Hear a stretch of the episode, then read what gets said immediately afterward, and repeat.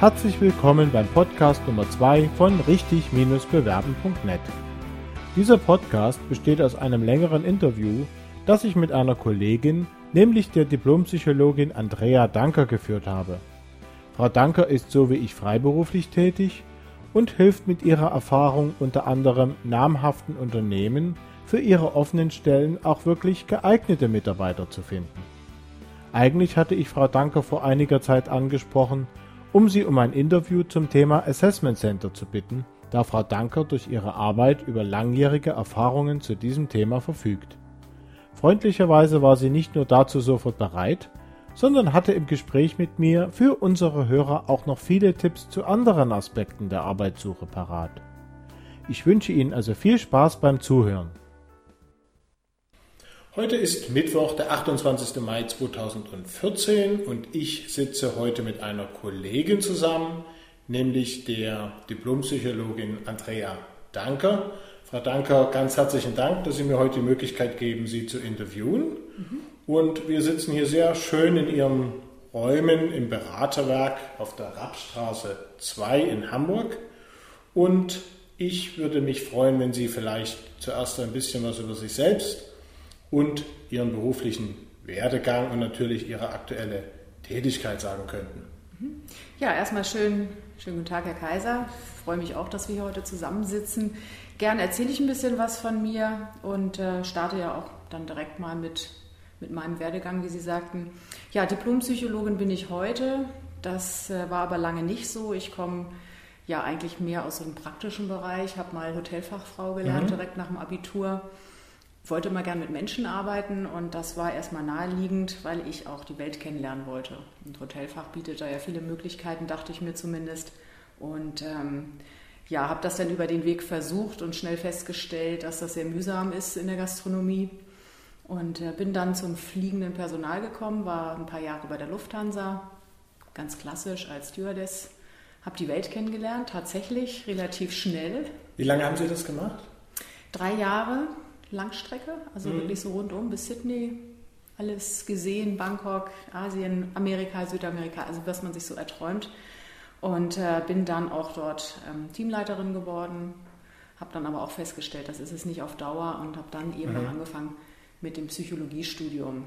So, also das heißt, ein etwas schräger Lebensweg, bis dahin zumindest schon mal ähm, immer mit Menschen und äh, das ist auch das, was mir eigentlich heute am meisten Spaß macht. Ich bin nach, der, nach dem Studium, was etwas länger gedauert hat, weil ich halt nebenher gearbeitet habe, Familie gegründet, bin ich dann direkt in die Selbstständigkeit gegangen und mache das jetzt so seit 2002, also seit gut zwölf Jahren. Ja, das ist schon eine ja, ziemlich so geraume langsam Zeit. Ja. ist es äh, mit viel genau Erfahrung untermauert.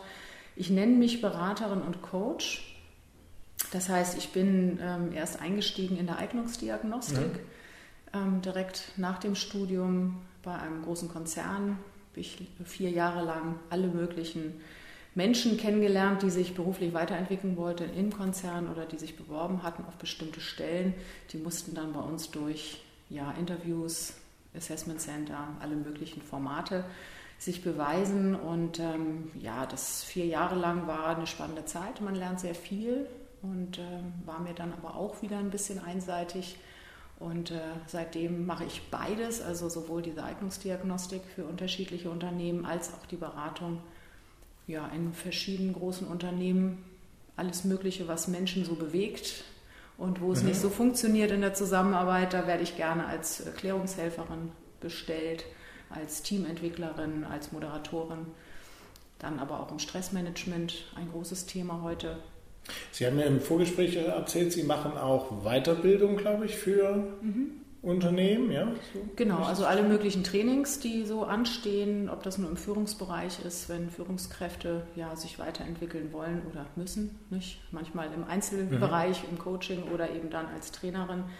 Ähm, bin aber auch für Betriebsräte unterwegs, da gibt es verschiedene Schulungsmöglichkeiten für psychische Belastung. Also gerade das mhm. Thema Burnout ist ein ganz großes im Moment, sehr häufig nachgefragt. Erstmal sich überhaupt die Expertise zu holen, aber auch, was kann man dann tun als Unternehmen, um mhm. diese psychischen Belastungen halt einzudämmen.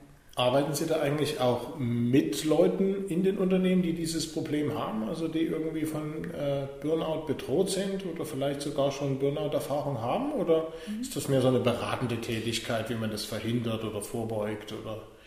Also in der Regel sind Unternehmen hellhörig, wenn die Fehlzeiten steigen, ne, die mhm. Mitarbeiter immer mehr über psychische Belastung klagen. Stressbelastung steigen, sodass sie sich erstmal Informationen holen. Und da komme ich dann häufig erstmal mit einem Vortrag zur Betriebsversammlung, erzähle halt den, der Belegschaft, wie mhm. sieht das überhaupt aus? Gibt es Burnout überhaupt? Und wenn ja, ne, wer ist betroffen und wie sieht es dann aus? Und ähm, häufig sind dann auch schon Fälle vorhanden, die ich dann auch wirklich betreuen kann. Also Fälle von ja, hoher Belastung oder auch im Arbeitsbereich. Ähm, mal zu schauen, wie kann man da die Bedingungen verändern, dass es den Mitarbeitern besser geht. So, das mhm. ist dann mein Aufgabenbereich. Ah, okay. Und Sie mhm. bekommen dann den Auftrag, also aber auch über das Unternehmen in dem Fall, mhm. ja, was Sie da angesprochen hat. Genau, ah, okay. Genau. Wie ist das? Arbeiten Sie eigentlich auch jetzt äh, für, wie soll ich das sagen, äh, so Privatleute? Also jetzt haben Sie ja angesprochen, dass Sie meisten Fällen von den Unternehmen beauftragt werden? Machen Sie auch so die ganz klassische Coaching- oder psychotherapeutische Arbeit? Ich mache die ganz klassische Coaching-Arbeit, äh, keine Psychotherapie. Die Ausbildung habe ich nicht. Also mhm. ich habe eine Coaching-Ausbildung und betreue, na betreuen kann man schlecht sagen, das passt immer nicht so. Ich begleite und unterstütze Menschen in allen möglichen Lebenssituationen. Also Aha. genau, berufliche Veränderungen, ähm, Umbruchssituationen, die gefühlte Situation, äh, so kann es nicht weitergehen, mhm. ähm, ich muss was ändern oder ich komme in der Karriere nicht weiter, mhm. was kann ich tun? Aber da sind auch manchmal Lebensthemen dabei, das ist von bis. Ja gut, das kann man ja auch schlecht trennen. genau. Ja, häufig genau. Man kommt auch manchmal mhm. mit einem Anliegen und daher ist es dann doch was mhm. ganz anderes. Ja. Sehr, sehr spannende ja. und sehr berührende Themen und ja, schöne Arbeit. Mhm. Aber Kernbereich scheinen wir ja dann doch vor allem im weitesten Sinne berufliche Themen zu sein, sowohl für die Arbeitgeberseite als mhm. auch dann für die äh, Arbeitnehmer oder äh, private Ist, Personen. Genau, auf nutzen. jeden Fall mein mhm. Schwerpunkt. Unter mhm. anderem dann auch Bewerber vorzubereiten auf Bewerbungssituationen, weil das war ja auch so mhm. Ihre Frage. Ja. Das passt natürlich schön zu dem, was ich auch in Unternehmen anbiete, mhm. nämlich die Auswahl der klassischen ja. oder der Bewerber überhaupt. Kann ich natürlich auch den Bewerbern erzählen, so was kommt denn da und wie kann man sich vorbereiten. Okay, jetzt bin ich nochmal neugierig. Wo haben Sie eigentlich studiert? Ich habe gestartet hier in Hamburg. Ja. Habe da auch mein Grundstudium abgeschlossen und bin dann, ähm, ja, weil mich mein Lebensweg dahin verschlagen hat, nochmal nach Mainz gewechselt. Und habe da dann beendet, sozusagen. Okay. Mhm. Genau. Sie haben es eigentlich schon angedeutet, aber was würden Sie sagen, ist, macht Ihnen an Ihrer Arbeit momentan besonders Freude? Menschen zu begleiten, die Themen haben, egal welche, ähm, die bereit sind, sich zu verändern, also offen dafür sind. Schwierig ist es, wenn äh, Menschen geschickt werden, weil sie sich verändern mhm. müssen. Ja. So, das ist sehr schmerzhaft häufig, diese Rückmeldung zu bekommen. Und die Bereitschaft, wirklich an sich zu arbeiten, ist die Voraussetzung, etwas zu verändern. Und da, wenn man da auf offene Ohren und Bereitschaft stößt, ist das eine sehr, sehr schöne Aufgabe. Mhm. Das macht Spaß und was mir sehr viel Freude macht, ist auch die Weiterentwicklung von Konzepten. Also ich arbeite im Moment sehr viel mit mentalen Strategien. Ähm, also gerade dieses Thema, wie kann ich Grübeleien abschalten? Ne? Also dieses Thema Schlaflosigkeit. Mhm. Ähm, Menschen machen sich sehr viel Sorgen und äh, denken über Dinge nach, die sie vielleicht hätten anders machen sollen. Das ähm, steigert immer noch den Stresspegel und mhm. da wirklich Methoden zu finden, zu sagen, ich möchte eigentlich ein leichtes und schönes Leben führen. Da bin ich gerade auch in den Coaching-Bereich sehr stark ja. ähm, am Einsetzen von neuen Methoden und das ist so gerade mein Steckenpferd. Hat auch tolle Erfolge. Was sind das so für neue Methoden? Was, was meinen Sie damit? Ähm, das hat viel mit Achtsamkeit zu tun. Also mhm. erstmal zu lernen, sich wieder auf das Leben an sich zu konzentrieren und nicht in Zukunftsszenarien zu leben oder in der Vergangenheit äh, sondern wirklich wieder zu lernen, seine Sinne einzusetzen, hier und jetzt und zu sagen, so, und das, was sich in meinem Kopf abspielt, ist eigentlich nicht das Leben. Und da kann man Strategien entwickeln, zu sagen, so, und das kann ich auch wirklich steuern. Was möchte ich eigentlich denken? Womit möchte ich mich beschäftigen? Mhm. Was tut mir nicht gut? Mhm. Also, was möchte ich gerne abschalten? Und das auch eben gerade nachts oder morgens da wieder so eine erholsame Ruhephase zu haben, das ist mhm. wirklich schön. Okay, gut. Sie haben mir vorhin schon erzählt, dass Sie sich direkt nach dem Studium selbstständig gemacht haben. Ähm, was war denn da die Motivation für Sie? Das ist ja relativ ungewöhnlich, dass man nach dem Studium nicht erst irgendwo arbeitet, sondern sofort ähm, freiberuflich äh, arbeitet oder ein Unternehmen gründet. Was waren denn Ihre persönlichen Beweggründe dafür? Das ja, war nicht geplant. Ähm, ich wollte eigentlich nicht selbstständig sein. Ich komme aus einer Familie, mein Vater war selbstständig mhm. seit immer, wo ich denken kann und ich weiß, was für Gefahren das auch birgt. Und für mich war immer der Traum, in einem Team zu arbeiten, in einem großen Unternehmen, Personalentwicklung zu machen und äh, ja, dort auch wirklich äh, Anschluss zu haben. Und äh, das war allerdings dann, wie ich schnell festgestellt habe, zum Scheitern verurteilt, weil meine Situation sehr ungünstig war. Ich hatte zehn Jahre studiert. Aha, mhm. das ist erstmal eine ganz schlechte Referenz auf dem Arbeitsmarkt, gerade in diesem Bereich. Ähm, hatte in der Zeit vier Kinder bekommen die waren ja noch relativ klein, ja. als ich mein Studium dann abgeschlossen habe. Auch das war keine gute Startsituation. Ja. Die wollte ich auch nicht unterschlagen in meinem Lebenslauf. Habe ich Obwohl, nicht das, getan. Ja eigentlich, das, das, ist ja eigentlich doch ein ziemlicher Erfolg. Also in zehn Jahren ein abgeschlossenes Studium und vier Kinder, das spricht ja eigentlich für Sie, oder? Ja, wenn man das auf dem Papier sieht und wenn ich Ihnen das so erzähle und aus meiner Perspektive heute, ja bin ich auch sehr stolz drauf, aber die Arbeitgeber äh, fanden das wohl immer nicht so reizvoll. Also ich bekam eine Absage nach der anderen, war natürlich irgendwann sehr geknickt. Einmal hatte ich tatsächlich ein Vorstellungsgespräch.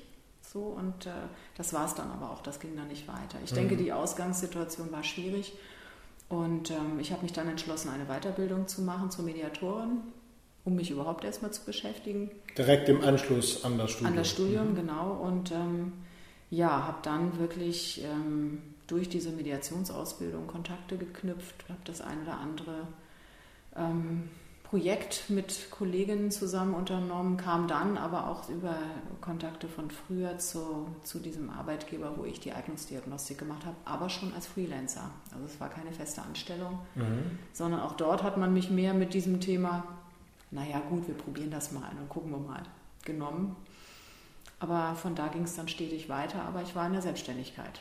Ja, das ist interessant. Aber da hatten Sie also mit der Kundengewinnung die meisten Leuten, die in einer Festanstellung sind und sich überlegen, ob sie vielleicht doch eine Selbstständigkeit äh, wagen sollten, in die Selbstständigkeit zu gehen, die haben ja in der Regel Angst dafür, dass sie vielleicht dann nicht genug Kunden oder nicht schnell genug, genug Kunden bekommen können und äh, machen das gerade aus solchen Erwägungen ja dann oftmals auch nicht. Mhm. Und Sie hatten aber damit anscheinend keine Probleme. Damit hatte ich tatsächlich nicht so die Probleme, weil ich weiß, wie man Netzwerke nutzt. Mhm. Das habe ich relativ schnell gelernt und ähm, hatte dann auch ziemlich schnell einen guten Ruf und hab, war mir auch nicht mhm. so schade für kleine Aufträge, muss ich sagen. Okay. Also ich habe wirklich erstmal alles gemacht, was ich mhm. anbot. Diagnostik war nie mein Traum. Im Studium fand ich das nicht gerade spannend, mhm. ne? diese Testung und ähm, ja, aber es bot sich an und war nachher wirklich ein tolles Sprungbrett auch, weil man sehr viel lernt dort. Also ich denke, die Offenheit, wenn man in der Selbstständigkeit ist, wirklich rechts, links, oben, unten zu gucken, um alles auszuprobieren, führt einen auch immer wieder in Neues. Und äh, das ist bis heute so. Mhm. Also heute, ich habe eigentlich nie wirklich Akquise gemacht, muss ich sagen. Und heute bin ich wirklich sehr gut ausgebucht. also, also gut sein Netzwerke pflegen, offen sein für Neues, ja. sicherlich auch Weiterbildung, vermute ich mal. Ja? Weiterbildung ist ein großer Schlüssel zum Erfolg. Man lernt immer dort wieder äh, neue Netzwerkpartner kennen, mhm. kommt auf neue Ideen, entwickelt sich ja auch selber weiter. Aber es war immer für mich auch so ein, wie so ein Faden ne? vom Anfang eines mhm. Pullovers, an dem man dann zieht und dann kommt da wieder was. Weiterbildung, genau, Netzwerke. Hm, aber auch mal Neues ausprobieren. Mhm. Also ich habe die verrücktesten Dinge getan. Also mich auch auf Zeitungsannoncen, wo ähm, Interviewer gesucht wurden, beispielsweise beworben. Da hat sich dann irgendwas ganz anderes entwickelt. Bin auch in andere Städte gefahren, habe mir da was angeguckt, bin auf Kongressen gewesen, obwohl das im ersten Moment keinen Sinn machte, aber habe dann da wieder eine Idee bekommen. Also man muss sehr offen sein. Ja, ich glaube, es ist auch wichtig, weil wenn man Neues, wenn man ständig Neues probiert, dann lernt man ja auch sich selbst besser mhm. kennen und weiß, was man, was man gut kann, was einem Spaß macht, was nicht zu einem passt. Mhm. wo man mehr Energie reinstecken sollte, was man lieber lassen sollte, das äh, kann man ja eigentlich nur erfahren, wenn man es ausprobiert. Das ist ja durch Nachdenken in dem Sinne nicht wirklich zu erkennen. Genau, das ist ein wahres Wort, was Sie da sprechen. Nur Nachdenken nützt nichts und es nützt auch nichts, zu Hause zu sitzen und zu denken, es wird schon was kommen oder ich habe da ein paar Kontakte und die werden schon anrufen. Ich habe gelernt, man muss aktiv sein, egal in welche Richtung. Mhm. Rausgehen und irgendetwas tun. Also ich habe auch einige gesehen, die heute nicht mehr selbstständig sind. Mhm. Entweder wirklich aus Mangel an Aufträgen oder weil sie dann doch die Sicherheit der Selbst, also die Sicherheit des Angestellten-Daseins vorgezogen haben. Es war häufig das Thema, nicht genug beweglich zu sein. Mhm. Oder auch dann Dinge vorzuziehen. Also ich habe häufig dem Beruf wirklich den Vorzug gegeben. Ich weiß noch einmal war das Thema, ganze Familie wollte nach Kanada und ich hatte meinen ersten Auftrag als Trainerin. Das war erstmal nur ein Praktikum gewesen, aber ich durfte dann tatsächlich mit raus und dieses Training anbieten. Mhm. Und ich bin nicht mit nach Kanada geflogen. So, das muss man schon auch wollen.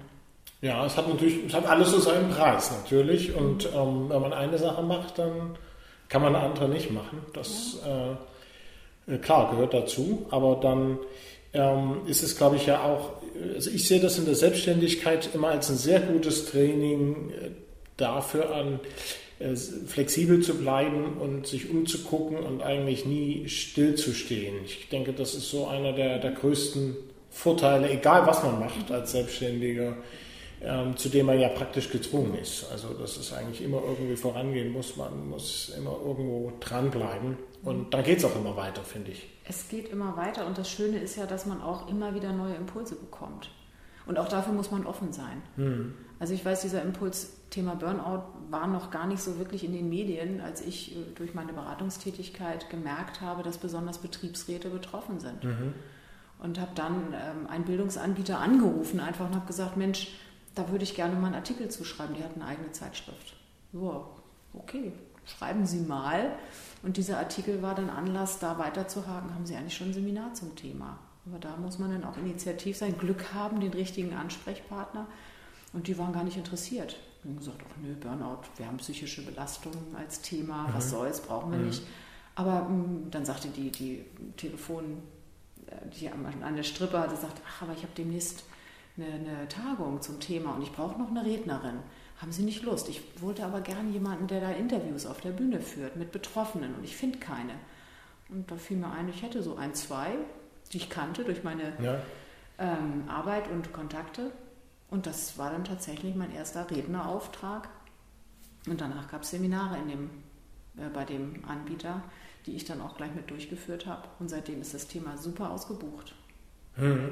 Das waren also die Betriebsräte, nur damit ich das richtig verstehe, die waren interessiert, weil die mitgekriegt haben, dass es ein zunehmendes Thema für die Mitarbeiter im Unternehmen oder was war da der Hintergrund? Der genau? Bildungsanträger Betrieb, also der, der betreut nur Betriebsräte. Die Schulenbetriebsräte mhm. ist halt keine gewerkschaftlich organisierte ähm, Firma, sondern also ein normales äh, Unternehmen, was das tut und ähm, ja, die haben halt immer Interesse an neuen Themen, was die Betriebsräte mhm. brauchen. Die, die, machen ja nicht nur rechtliche Geschichten, sondern eben auch alles, was die Betriebsratsarbeit betrifft. Und mhm. gerade dieses Thema, die haben übrigens auch Bewerbermanagement. Mhm. Also ganz verschiedenes, was die Betriebsratsarbeit eben auch immer mal wieder betrifft. Und da gibt es auch Tagungen. Da gehen nur Betriebsräte hin, treffen sich aus unterschiedlichen Firmen, ist auch ein toller Austausch. Und man kriegt wieder gute Kontakte in die Firmen durch die Betriebsräte. Also es ist ein interessanter Markt. Ja, und über, für unsere Hörer vielleicht ganz interessant zu wissen, dass letzten Endes wir zwei uns ja auch über mhm. einen Betriebsratsvorsitzenden kennengelernt haben, Udo genau, Bringe.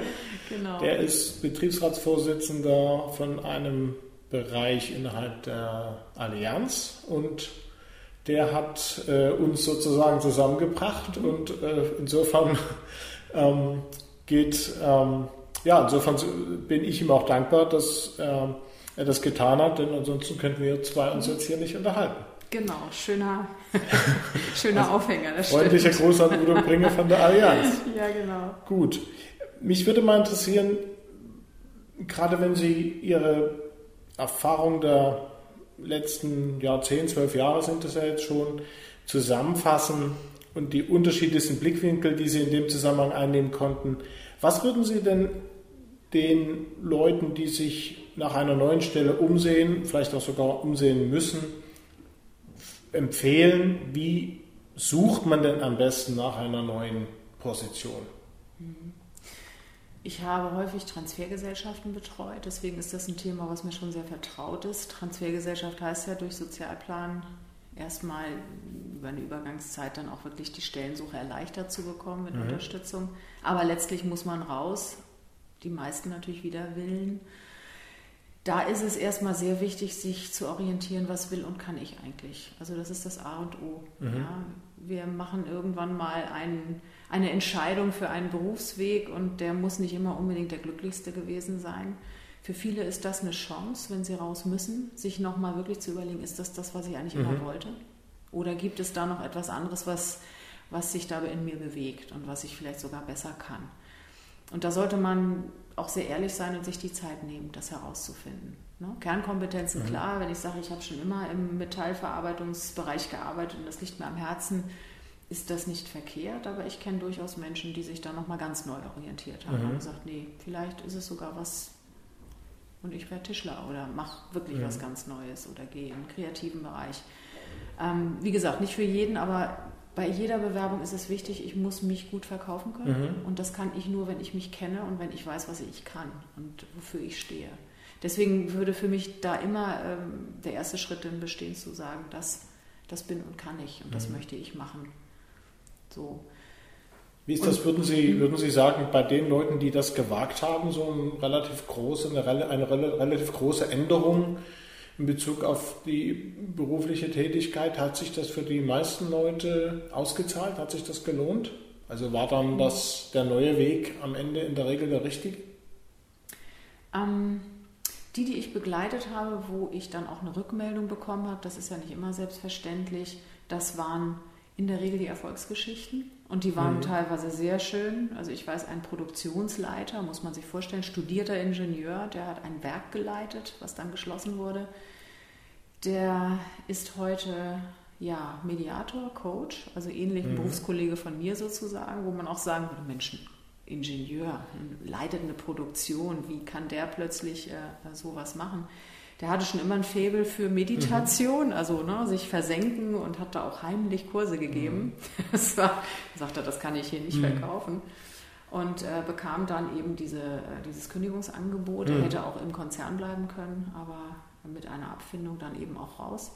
Und hat gesagt, nee, ich bin jetzt, und er war Anfang 50, also ein Alter, wo man ja auch mhm. sagt, naja, das kann schwierig sein. Er sagte, ich mache jetzt nochmal die Fortbildung, ich mache das jetzt und der sagt heute, das war für ihn das Beste, was ihm passieren konnte. Er wäre mhm. nie rausgegangen freiwillig. Er hätte nie diesen Traum verwirklicht, sich so auf dieses Thema mit Menschen arbeiten, ähm, so zu konzentrieren und, und umzuorientieren. Mhm.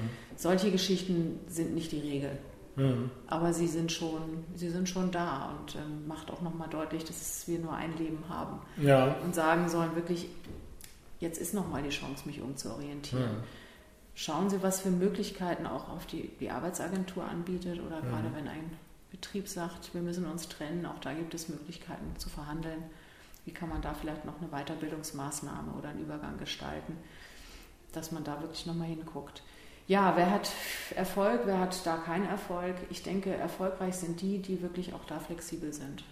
Mhm. Die auch bereit sind, Gehaltsabstriche zu machen mhm. und zu sagen, gut, ich gehe auch nochmal in eine andere Stadt ich gehe vielleicht auch noch mal von meiner Position runter, fange mhm. noch mal weiter unten an. Die, die, die keinen Erfolg hatten, die ich miterlebt habe, waren da sehr ja, eingeschränkt. Mhm. Ich, sage, ich will das und das wieder verdienen, da sehe ich nicht ein, irgendwelche Abstriche zu machen. Ich möchte die Position, ich möchte in der Stadt, möglichst noch in der Gegend bleiben und ähm, ich sehe nicht ein, länger mhm. als eine halbe Stunde hinzufahren. Mhm. Dann werden sie keinen Erfolg haben. In der Regel nicht. Das muss schon sehr viel Glück bedeuten. Mhm. Also auch hier wieder die Flexibilität, die anscheinend sehr wichtig ist für den Erfolg in schwierigen Situationen. Ja, und Menschen mögen in der Regel keine Veränderung. Ja, also gerade so etwas wie ein Jobverlust, der, der bedroht viele. Mhm. Also, also setzt sie ein Gefühl der Bedrohung aus, um das besser auszudrücken. Und ähm, da hat man drauf gebaut, da wollte man bis zur Rente bleiben möglichst und nun heißt es, nee, wir wollen dich nicht mehr. Das zieht einen ja auch in ein Tal häufig. Ja, da muss man auch erstmal sich stabilisieren. Mhm. Auch das ganz wichtig, deswegen dieses Beschäftigen mit den eigenen Kompetenzen, dem, was ich alles schon ja, erreicht habe in meinem Leben, das ist unheimlich heilsam. Zu mhm. sagen, so, und jetzt finde ich auch noch etwas. Also ich kann nur empfehlen, sich Unterstützung zu suchen, in welcher Form auch immer. Das mag vielleicht ein finanzieller Aufwand sein, aber je, je, tiefer das Loch ist, in das man fällt, desto schwerer kommt man da auch wieder raus. Ja, und ich glaube, dass die Beträge, um die es da am Ende geht, eigentlich doch sehr überschaubar sind im Vergleich zu äh, den Chancen, die auf der anderen Seite dann alleine durch äh, ja auch die, den Gehaltsunterschied äh, entstehen, die, die man mit dem richtigen Job, mit der richtigen Bewerbung, dem richtigen Arbeitgeber, den man dann dadurch natürlich wahrscheinlicher und schneller findet, dann auch erzielen kann. Und ich bin der Meinung, das äh, hat man in der Regel nach ein paar Monaten schon wieder rein, das Geld, wenn man mal genau rechnet. Also, ja. Und nicht nur das, ähm, die Begleitung, die mir halt, äh, also die ich kenne und die, denke ich, sehr vielversprechend ist, heißt auch, man kommt schneller wieder in eine psychisches Gleichgewicht. Mhm. Ja, schwierig ist es halt, wenn man sich sehr runterziehen lässt von dieser Situation. Da leidet ja nicht nur dann die Jobsuche, da leidet auch das Privatleben. Ja, da stoßen ja Welten oft zusammen und ähm, das kann sehr schwerwiegende Folgen haben. Mhm. Ja, und ich denke auch alleine, wenn man durch die Unterstützung einfach nur ein, zwei Monate schneller eine neue interessante Tätigkeit findet, mal von den qualitativen Aspekten ganz abgesehen, dann ist das ja in der Regel schon ein finanzieller Betrag, der äh, in der Regel deutlich über dem liegt, den man für professionelles Coaching auch bezahlt. Mhm. Also von daher denke ich, das kann man einfach mal genau ausrechnen. Mhm. Und solange man mit erfahrenen Leuten zusammenarbeitet, ist die, ist die Wahrscheinlichkeit doch relativ hoch, dass sich das auch in sehr kurzer Zeit finanziell lohnt. Ja, ist auf jeden Fall auch meine Erfahrung. Mhm. Mhm. Gut, gibt es noch etwas anderes, was Sie unseren Hörern empfehlen können für die erfolgreiche Arbeitssuche? Mhm. Im Grunde knüpft es äh, an das an, was ich zur Selbstständigkeit gesagt habe. Es ist ganz wichtig, die Arbeitslosigkeit nicht zu verschweigen oder die drohende mhm. Arbeitslosigkeit aus Schamgründen oder ja, weil man es selber noch nicht wahrhaben möchte. Es ist ganz wichtig, seine Antennen ganz frühzeitig auszustrecken und zu sagen, ich suche einen Job, kannst du mir helfen? Also im Freundeskreis, im Bekanntenkreis, Zeitungen, Zeitschriften, alle Impulse nutzen, um Ideen zu entwickeln. Was kann mhm. es sein? Ja, also auch da heißt es rausgehen. Auf Messen, auf Kongresse, auf Jobbörsen, ähm, sich so viel wie möglich umtun. Also das ist mhm. immer wieder meine Erfahrung gewesen, ich erzählte ja vorhin schon von meinem ersten Auftrag, den ich äh, dann auch wirklich vorgezogen habe vor dieser Reise. Mhm. Den habe ich nur bekommen, weil ich auf einer Party davon gesprochen habe, dass ich was machen möchte als mhm. Psychologin oder in der Beratung oder im Training und eine Freundin einer Freundin sagte, ach ja, ich arbeite für Europcar. mhm. da, ach, da haben die ab und zu mal Praktikanten, du kannst mir mal deine Unterlagen mitgeben. Mhm. Das habe ich gemacht. Und ein paar Monate später hat mich jemand angerufen, hat gesagt, hier, ich habe gerade Ihre Unterlagen gefunden, wir haben da jetzt ein Projekt, hätten Sie nicht Lust? Die lagen einfach da. So und man muss das Glück so ein bisschen natürlich auch herausfordern und sagen, ja. so hier bin ich, ich nehme dich, wenn du kommst. Mhm. Also überall rum erzählen, ja. kein auslassen. Genau. Raus mit der Botschaft. Mhm. Und äh, dann halte ich das ja auch für relativ wichtig, den Leuten möglichst klar sagen zu können, auch wofür man sich interessiert, wonach man sucht, was passt, vielleicht auch was nicht so passt, damit äh, die Leute auch so ein bisschen wissen, aha, ähm, wenn ihnen was über den Weg läuft, an welchen Stellen oder in welchen Situationen äh, sie an einen denken sollten und einfach mal einen Tipp weitergeben. Mhm, ganz genau, ganz wichtig und arbeiten Sie an Ihrer Ausstrahlung, seien Sie positiv. Ne? Also mhm. niemand möchte so ein ja, eine tragische Figur dann weiterempfehlen, sondern auch da ist es natürlich wichtig, sich nochmal anzugucken und zu sagen, was kann ich hier eigentlich mhm. verkaufen. Das mhm. klingt jetzt vielleicht ein bisschen äh, einfach, aber äh, also man muss schon auch mit einem gewissen Grundoptimismus an die Sache gehen. Und auch da, wenn man meint, man ist nicht der Typ, suchen Sie sich Unterstützung. Das kann Ihr Leben positiv verändern, nicht nur bei der Bewerbung. Ja, und es ist ja auch ein Handel. Also viele Leute sehen das vielleicht nicht klar genug, dass sie am Ende was verkaufen und Geld dafür haben wollen. Und nichts anderes ist auch ein Angestelltenverhältnis. Es ist eigentlich eine ganz normale geschäftliche Tätigkeit und es, aus meiner Sicht gelten damit auch eigentlich die gleichen Regeln wie für alle Handelsgeschäfte. Also man braucht irgendwas Interessantes, man will ja auch dafür gut bezahlt werden und mhm. das klappt nur, wenn man auch was Ordentliches anzubieten hat. Und das auch ordentlich verkauft natürlich. Also nicht bloß hat, mhm. Sondern auch entsprechend vermarktet. Und ähm, das ist dann dafür einfach auch nötig. Mhm. Ich stelle immer wieder fest, verrückterweise, wie schwer sich Leute bei der Arbeitssuche tun, eigentlich die Ressourcen zu nutzen, die am einfachsten zu nutzen wären und auch kein Geld kosten, wie zum Beispiel eben das persönliche Netzwerk mhm. und sich dann lieber abmühen mit äh, auf Wegen, die eher mühsam sind und schon von der, von der Natur ihrer Sache her wenig von Erfolg gekrönt, wie zum Beispiel eben so anonyme Bewerbungen übers Internet, wo sich noch hundert andere Leute bewerben, wo einen keiner persönlich kennt wo keiner irgendwie für einen spricht. Und das machen dann die Leute und äh, den zehn engsten Freunden erzählen sie es, ja, vielleicht mal bei, durch Zufall, aber, aber nicht aktiv und auch nicht in einem ja, eher strukturierten Prozess. Und ich mhm. glaube, der ist ja ähm, in dem Sinne auch durchaus notwendig, dass man ein bisschen guckt, äh, wie ziehe ich das auf. Absolut. Und wenn ich dann eben im Freundeskreis davon berichte, dass ich wirklich was Neues suche, dann habe ich eben auch die Erfahrung gemacht, dass das eher begleitet ist von Schimpfen auf den ehemaligen Arbeitgeber, von überhaupt dieser schrecklichen Situation und dass man da einfach sehr negativ rangeht, anstatt sich wirklich damit zu beschäftigen, Mensch, es kann ja auch eine große Chance sein. Und ich bin interessiert, ich bin offen. Wie sieht es denn bei euch aus? Was machst du so? Also sich wirklich auch für das Gegenüber interessieren um da vielleicht einfach neue ja. Wege zu finden. Und auch dann werden die, die, ne, die anderen Menschen offener und bieten vielleicht auch mal was an. Ja, ich denke auch, es ist ja auch wichtig, dass man sagt, was man will. Es, es kann einem ja keiner helfen, wenn man sich darüber beklagt, was alles schlecht ist und was man nicht will. Mhm.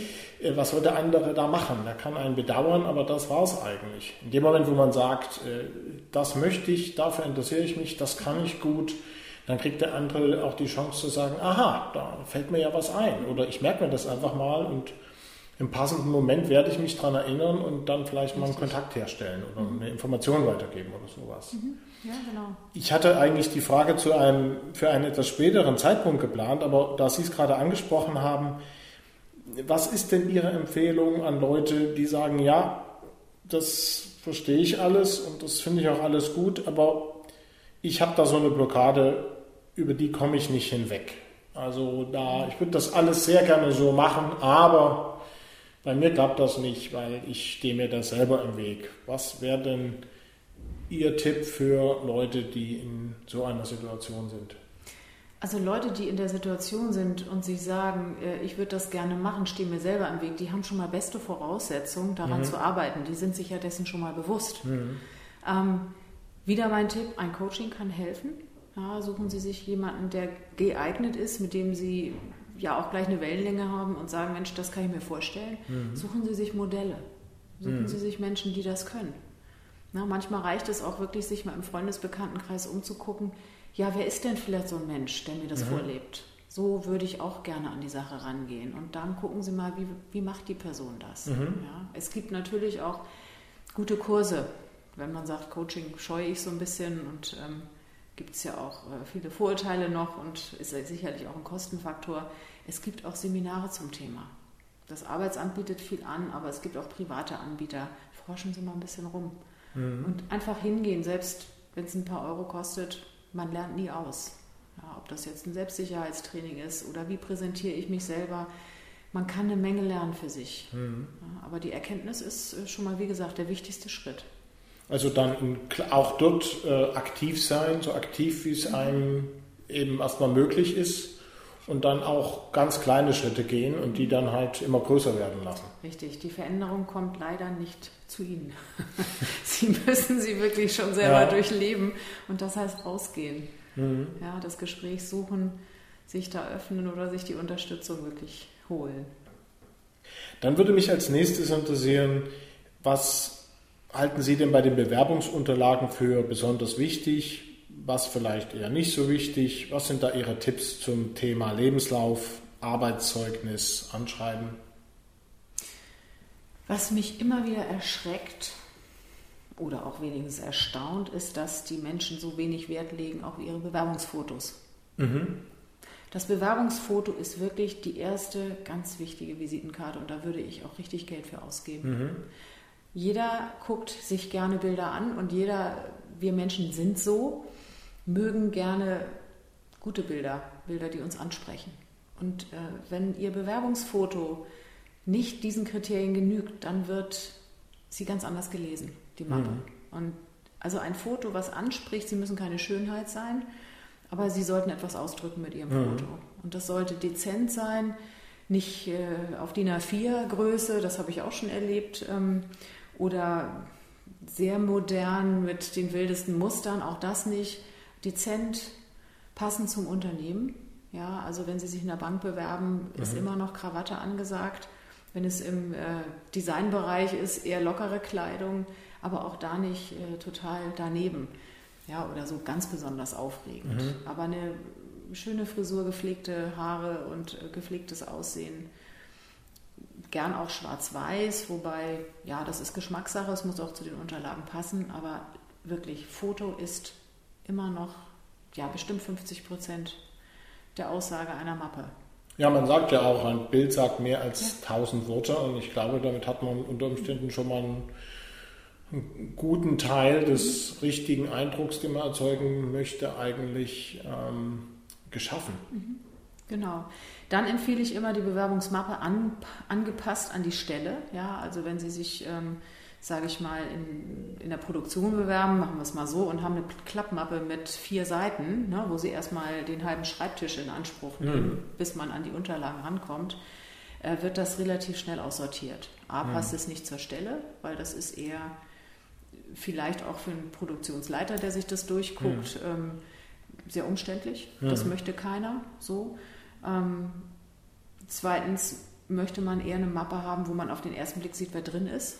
Also mhm. wenn das Anschreiben oben liegt oder das Foto direkt dann ja. auch darunter, da sieht man gleich, ach ja, stimmt, das war die. Wenn sie erstmal klappen müssen, mhm. das ist viel, viel zu umständlich. Das ist schnell weggeräumt. Ja, es ist ja auch, ich meine, gelten ja eigentlich die gleichen Prinzipien wie für Werbung. Äh, da Coca-Cola macht ja auch keine Werbung, wo man erstmal groß blättern muss, um dann zu sehen, ah, da ist Getränkewerbung dahinter, sondern mhm. die bezahlen viel Geld, um eigentlich dort präsent zu sein, wo die Leute das auf einen Blick ohne jeglichen Aufwand besonders leicht sehen können. Und das gilt ja eigentlich bei einer Bewerbung genauso, ja, oder? Und Coca-Cola muss Appetit machen, oder? Ich gucke mir die Flasche an und kriege Durst, weil mhm. es sieht so aus wie, ach, es ist gekühlt, es wird mhm. mein Durst löschen. So und genauso sollte Ihre Bewerbungsmappe sein. Mhm. Die sollte ansprechend sein, sie sollte verheißungsvoll sein und ähm, möglichst auch schnell zeigen, was Sie können, was in Ihnen steckt mhm. und was Sie, ja, was sie versprechen zu leisten. Mhm. So, und das kann man mit relativ einfachen Mitteln erreichen. Also eine gepflegte, hochwertige Mappe, gerne so eine Steckmappe, wo man aber oben dann Klarsichthülle ja. hat. Nicht gelocht, sondern da wird es ja dann auch mehr so mhm. ungelocht ähm, eingepflegt. Immer ein passendes Anschreiben für jede Firma neu schreiben. Mhm. Machen Sie bitte nichts von der Stange. Das liest man. Ja, und es ist aufwendig, es kostet wirklich viel, viel Zeit. Jobsuche ist ein Fulltime-Job. Mhm. Machen Sie sich Gedanken, was ist das für eine Firma, was suchen die, warum möchte ich gerne dort arbeiten, was ist meine Motivation? Bringen Sie schon im Anschreiben rüber, warum Sie gerne für die Firma arbeiten möchten. Ja, es ist zwar ein Werbungsschreiben, aber es ist auch immer der Trick dabei, den anderen zu sagen, wie toll sie sind. Dann werden auch die anderen sie toll finden im Gegenzug. Ja, ich glaube, es geht ja darum, letzten Endes der anderen Seite klarzumachen, äh, was für einen Vorteil sie haben wird, wenn sie sich für die Zusammenarbeit mit mir, mit dem, Kandid äh, mit dem Bewerber entscheidet. Mhm. Und das ist ja auch wieder eine klassische Werbesituation. Da geht es also nicht bloß darum zu sagen, ja, was ich alles Tolles machen kann, sondern ähm, auch zu zeigen, das wird äh, der Gewinn, der Vorteil, was auch immer, äh, für das einstellende Unternehmen sein. Und ich habe den Eindruck, das vergessen auch viele Leute, die ansonsten sich ganz gut selber darstellen können. Die vergessen diesen Aspekt, welchen Nutzen bringe ich über, äh, ich bin ganz toll oder das habe ich alles Tolles schon gemacht. Ja, das ist der eine Aspekt, sicher wichtig darzustellen, was kann ich, was bin ich an Mehrwert sozusagen.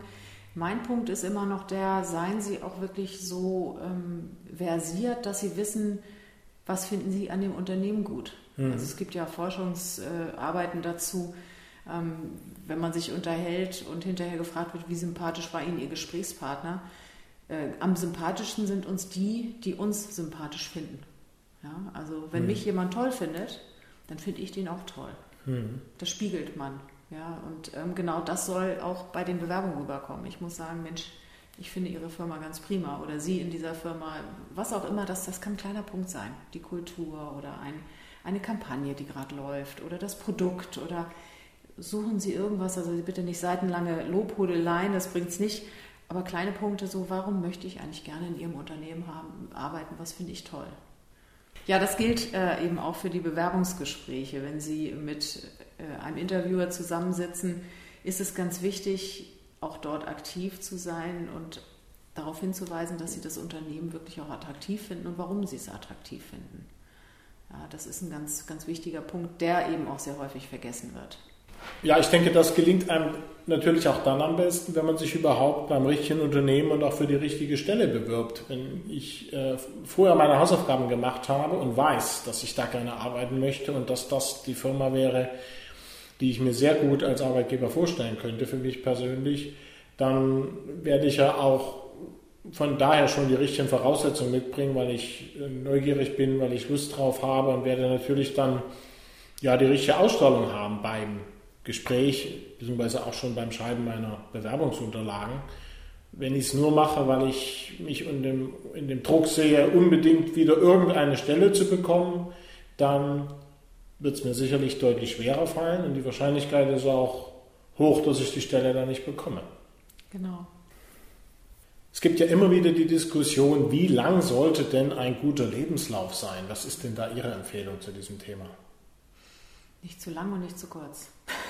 Also eine Seite ist zu kurz, mhm. zwei Seiten finde ich persönlich genau richtig. Manchmal müssen es drei sein, mhm. aber ähm, das kommt auch so ein bisschen darauf an, inwiefern und wie detailliert sie darstellen wollen, was sie genau gemacht haben. Ja, es, mhm. gibt ja, es gibt ja Jobs, da muss man wirklich darauf hinweisen, welche Projekte man durchgeführt hat, in welcher Position, welche Kompetenzen man erworben hat.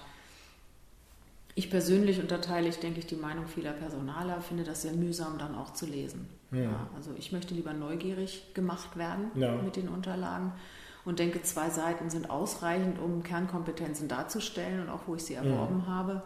Ähm, Im Anschreiben meine Motivation klar zu machen, mhm. meinen Mehrwert fürs Unternehmen und ähm, den Rest äh, im Gespräch dann auch wirklich, ja, vielleicht nochmal anzubieten mhm. und neugierig gemacht zu haben. Ja, ich denke auch, dass die viele Leute glauben, dass sie mit den Bewerbungsunterlagen alle Fragen beantworten sollten. Und das ist natürlich Quatsch, weil es sind ja Werbe- und Werbedokumente, die sollen neugierig machen, wie Sie es jetzt gerade schon gesagt haben. Und ähm, dann kann man ja im, in der nächsten Runde im Vorstellungsgespräch gerne diese Fragen auch äh, entsprechend beantworten und den anderen noch neugieriger machen auf, eine, auf weitere Gespräche beziehungsweise sogar auf eine Zusammenarbeit. Ich denke auch, oder ich sage meinen ähm, Klienten auch immer, dass es am Ende ziemlich egal ist, wie lang der Lebenslauf ist, sondern dass es wichtig ist, dass er spannend zu lesen ist. Und wenn der spannend zu lesen ist, dann sagt keiner nach zwei Seiten, ach, ich brenne da zwar darauf, auch die dritte Seite noch zu lesen, aber ein Lebenslauf sollte nur zwei Seiten haben, also höre ich jetzt auf. Das macht keiner, sondern dann liest man einfach weiter, weil das interessant ist. Und andererseits ist der Lebenslauf langweilig, dann komme ich vielleicht schon nicht über die erste Seite, weil ich weiß, auch die zweite wird mir kaum noch irgendwelche interessanten Erkenntnisse bringen. Hm, und genau, langweilig heißt auch, das Format muss stimmen. Mhm. Also ich muss es gut lesen können. Mhm.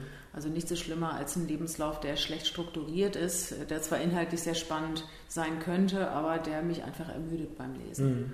Also die Form, die gute Strukturierung und die gute Gliederung, die richtige Wortwahl. Es ist wirklich verdammt viel Arbeit, muss mhm. ich zugeben. Lebenslauf ist ja dann irgendwann auch mal relativ fertig, aber ja. selbst bei mir, ich schicke eigentlich immer bei meinen Angeboten ein Profil mit, mhm. das auch zwei Seiten umfasst da passe ich auch immer noch mal an. Was mhm. möchte der Kunde? Was ist das Produkt? Was kann ich da auch noch mal an Projekten angeben, mhm. die in dem Fall spannend sein könnten? Und das ist jedes Mal wieder ja, doch sehr viel Arbeit da zu mhm. überlegen. Gut, wie sehen Sie denn das Arbeitszeugnisse?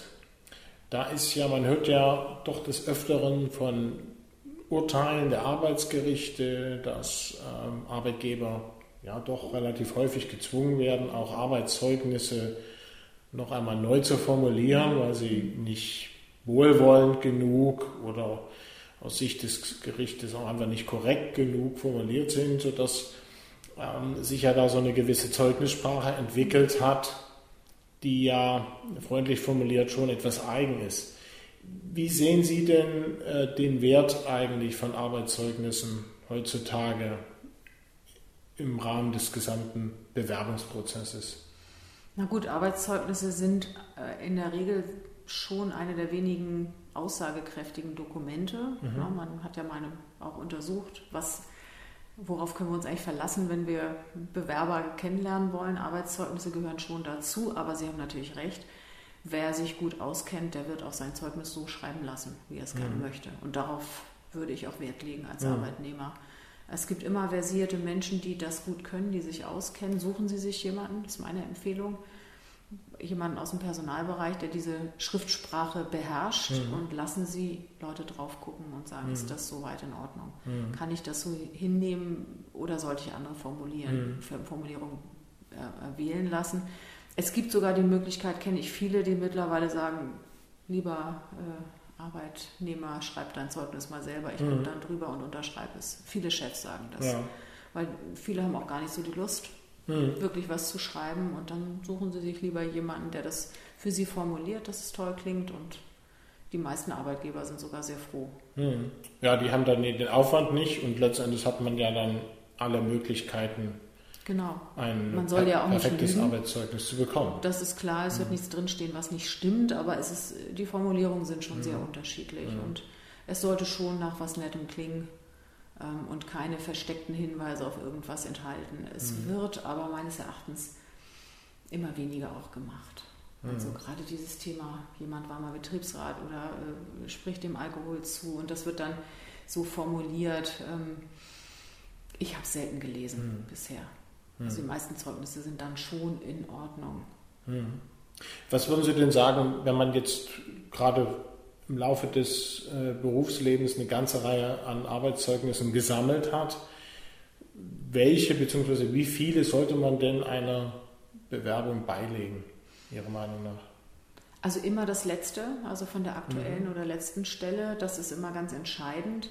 Das davor vielleicht auch, also wenn man mal zeitlich zurückgeht, und dann würde ich immer sehen, was passt. Mhm. Was passt zu der neuen Stelle, wo ähm, sind Kompetenzen, die ähm, ja da auch hingehören, wo ein Arbeitgeber auch sagt, Mensch, das ist interessant, das hat er schon mal gemacht. Oder eine Firma, die aus der gleichen Branche kommt. Auch da kenne ich eigentlich die, die wenigsten, die mehr als fünf Zeugnisse überhaupt in der Schublade haben. Mhm. Wenn das so sein sollte, überlegen Sie wirklich, also was 10, 12 Jahre zurückliegt, ob das mhm. wirklich noch so relevant mhm. ist. Es kommt ja auch immer so ein bisschen. Oder ob es ein halbes Jahr irgendwo gejobbt war, ob das nun wirklich so wichtig mhm. ist. Also die Faustregel auch hier eigentlich die Anzahl und die Auswahl auf die, den konkreten ähm, Zweck eigentlich abstimmen. Genau, bei den mhm. Anlagen sowieso. Also bitte mhm. kein Zertifikat über einen einwöchigen äh, Englischkurs an der Volkshochschule mitschicken. Mhm. Das muss nicht sein. Mhm. Also wirklich da nur Weiterbildungszertifikate, wenn man drei Jahre nebenher beispielsweise mhm. eine Ausbildung gemacht hat, das ist wichtig. Mhm. So, aber man kann auch eine Liste machen, was man noch hätte und was man dann auch gerne mitbringen mhm. kann zum Vorstellungsgespräch, wo der Arbeitgeber, der potenzielle, mhm. selber drauf guckt und sagt, ja, das hätte ich gerne mal mhm. gesehen. Oder im Zweifel bringt man sie mal alle mit. Mhm. Aber dieses Überhäufen mit, mit Formalitäten, äh, das überfordert die meisten. Ja. Das ist nicht schön ja, vom Prinzip auch hier. Neugierig ja. machen, ja. nicht alles, genau. nicht versuchen, alle Fragen äh, von Anfang an gleich zu beantworten. Dann verwässert man ja eigentlich die ganze Bewerbung bloß. Ja, ganz genau. Mhm.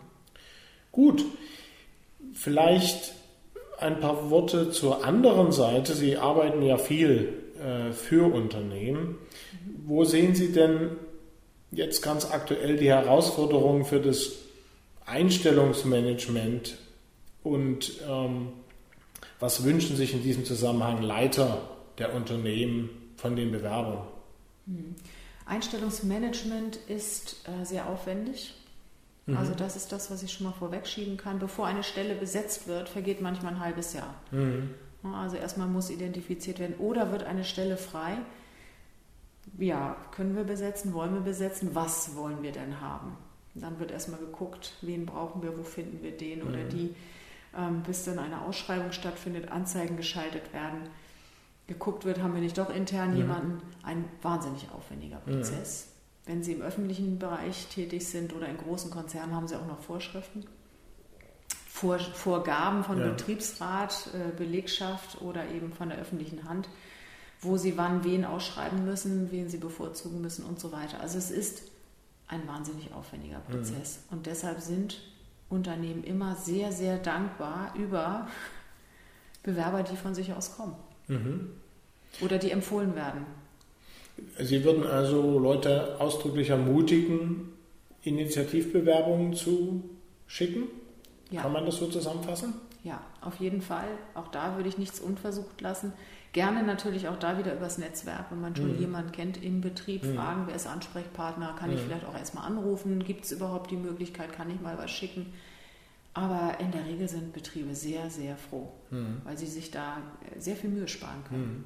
Also Ihrer Meinung nach wird das auch auf alle Fälle ernst genommen, wenn sich da mhm. jemand die Mühe macht und sagt, ich weiß nicht, ob Sie da offene Stellen haben, aber ich würde zumindest gerne bei Ihnen arbeiten und ich kann auch was und äh, ich bin auch der Meinung, es lohnt sich für Sie. Also das ist eher von Erfolg gekrönt, sag ich mal so. Genau, gerade Schnitt. wenn Sie diesen Schritt gehen, vielleicht erstmal nachzufragen, anzurufen. Das kostet Mut, ist mir auch klar. Deswegen vielleicht erstmal ein, zwei Firmen nehmen, wo man gar nicht so gerne vielleicht mhm. anfangen würde, als Probe. Ne? Also Zum man Üben, kann auch das ja. genau mhm. trainieren. Ähm, und einfach mal gucken, wie reagieren die? Wie finde ich den richtigen Ansprechpartner? Wie verkaufe ich mich? Wie, wie fehle ich die ersten mhm. Worte? Ähm, und ähm, fangen Sie nicht an, sich zu verkaufen, sondern fragen Sie erstmal nett nach, ähm, mhm. wer ist denn hier zuständig? Ich bin gerade dabei, mich zu orientieren. Gibt es bei Ihnen vielleicht Möglichkeiten? Also auch das kann man relativ einfach mal ausprobieren. Und ein Nein können Sie kassieren, das kann mhm. natürlich immer passieren. Die Chance ist auch relativ groß. Aber wenn ein Ja kommt, Mensch, ja, schicken Sie uns mal was, dann haben Sie schon mal da ein offenes Ohr gefunden. Mhm. Das Problem an der Stellensuche gerade auf diese Weise ist eine ganz hohe Rate von Absagen. Mhm. Natürlich am Telefon oder auch schriftlich. Es wird ganz viel zurückkommen. Aber das muss man wissen und einkalkulieren. Ja, also das nützt nichts, da den Kopf in den Sand zu stecken. Wichtig ist da auch, sich vorher schon zu sagen, das kann passieren, das wird passieren und das liegt dann nicht an mir persönlich. Es gibt tausend Gründe, warum die Unterlagen zurückkommen. Ja, aber es gibt dann ja auch die Möglichkeit, dass man äh, überhaupt, dass man bekannt ist, dass die Unterlagen im Unternehmen vorhanden sind und äh, dass man vielleicht auch im äh, Einzelfall dann mal genau zur richtigen Zeit kommt und dann auch eigentlich der Einzige ist und eben nicht noch 100 mhm. Wettbewerber hat, sondern eben äh, der Einzige ist, der überhaupt in Erwägung gezogen wird. Und das ist natürlich dann wieder eine sehr schöne Situation. Das ist genau der Punkt. Ähm genau der, das Gleiche ist ähnlich auch mit den Personalvermittlungsfirmen. Auch da würde ich nicht Halt machen als Suchender. Mhm. Auch da würde ich mal meinen Marktwert testen und sagen, wie sieht es aus? Können Sie mich vermitteln? Würden Sie mhm. mich vermitteln? Wie sind die ähm, ähm, Aussichten, vielleicht mhm. sogar übernommen zu werden? Viele Firmen gehen gerne an Personalvermittlungsunternehmen oder an, an Zeitarbeitsfirmen und sagen, ja, und wenn mir dann jemand gefällt, dann behalte ich den auch. Das ist oft ein Einstieg. Man darf sich nicht zu schade sein, mhm. auch da seine Fühler auszustrecken. Ja. ja, also alles versuchen und gerne initiativ. Mhm. Weil, ne, wenn Sie die Sicht der Unternehmen sehen, ähm, ich habe es ein paar Mal erlebt, man hat wirklich mühsam jemanden gefunden nach diesem ganzen Prozess. Ne, da hängt ja noch mehr mhm. dran. Die Bewerber werden eingeladen, da werden Führungskräfte abgestellt für die Gespräche, da wird ein Riesenaufwand betrieben, dann hat man jemanden, schreibt dann auch einen Vertrag mhm. und Kurze Zeit später sagt derjenige ab. Mhm. Da können Sie wieder von vorne anfangen. Mhm. Teuer, langwierig und die Arbeit bleibt liegen in der mhm. Zeit. Und welcher, der Betrieb, der das drei, vier Mal durchgemacht hat, mhm. der ist froh und dankbar jemanden, der von sich aus motiviert ist mhm. und schon mal da ist. Wie sehen Sie denn das? Ähm, sollte man auch in einem solchen Fall lieber eine Bewerbung per Post schicken oder doch elektronisch? Wie, wie, wie ist da Ihr Vorschlag äh, mit, diesem, mit diesem Abwägen? Mache ich die teure Variante per Post oder die schnelle und billige Variante per E-Mail? Mein Tipp ist immer noch erstmal telefonieren. Mhm. Gehen Sie über den persönlichen Kontakt. Ähm, wenn dann ein Go kommt, also ein Ja, genau, schicken Sie uns mal was, dann würde ich immer fragen, wie hätten Sie es mhm. denn lieber? Gerne per Mail. Ähm, ich schicke es Ihnen auch gern per Post, das würde ich immer anbieten, weil das ist schön, was in der mhm. Hand zu haben. Und wie gesagt, das ist auch das, was dann da in der Schublade vielleicht liegt. Mhm. Aber es gibt auch wirklich viele Unternehmen mittlerweile, die sagen, wir nehmen gar nichts mehr per Post an. Mhm.